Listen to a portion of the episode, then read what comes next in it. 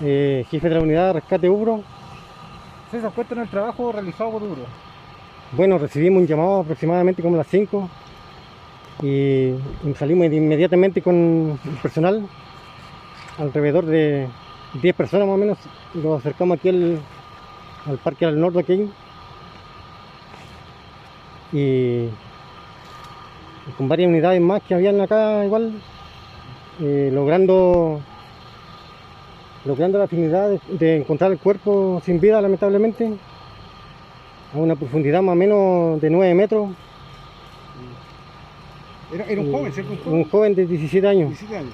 César, cuéntanos un poquito eh, si tuvo que usar eh, oxígeno. De hecho, partiste hacia la octava compañía.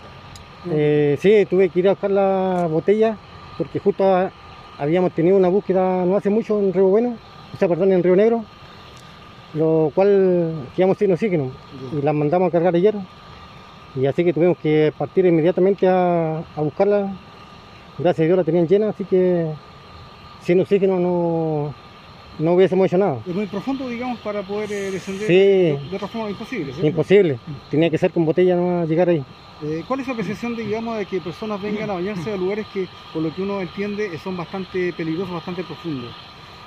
Bueno, harto peligroso, harto, siempre hay años atrás, lamentablemente se han perdido varias vidas acá. Es muy profundo el río, correntoso por abajo, por abajo. César, el cuerpo fue retirado por el- hacia un costado del puente, o sea, del lago Caipulli. Sí, correcto. ¿Por qué? Porque ahí estaba más acceso a carabineros y ahí nosotros se lo entregamos a carabineros. ya. Ok. Eh, llegó- acaban de llegar familiar igual. Sí, nosotros lo retiramos y los familiares iban llegando. Ok, ahora la unidad se, se traslada. Sí, posteriormente ya estamos guardando el equipo y, y para retirarlo no. Ok, César, muchas gracias. Bueno, muchas gracias. muy gracias.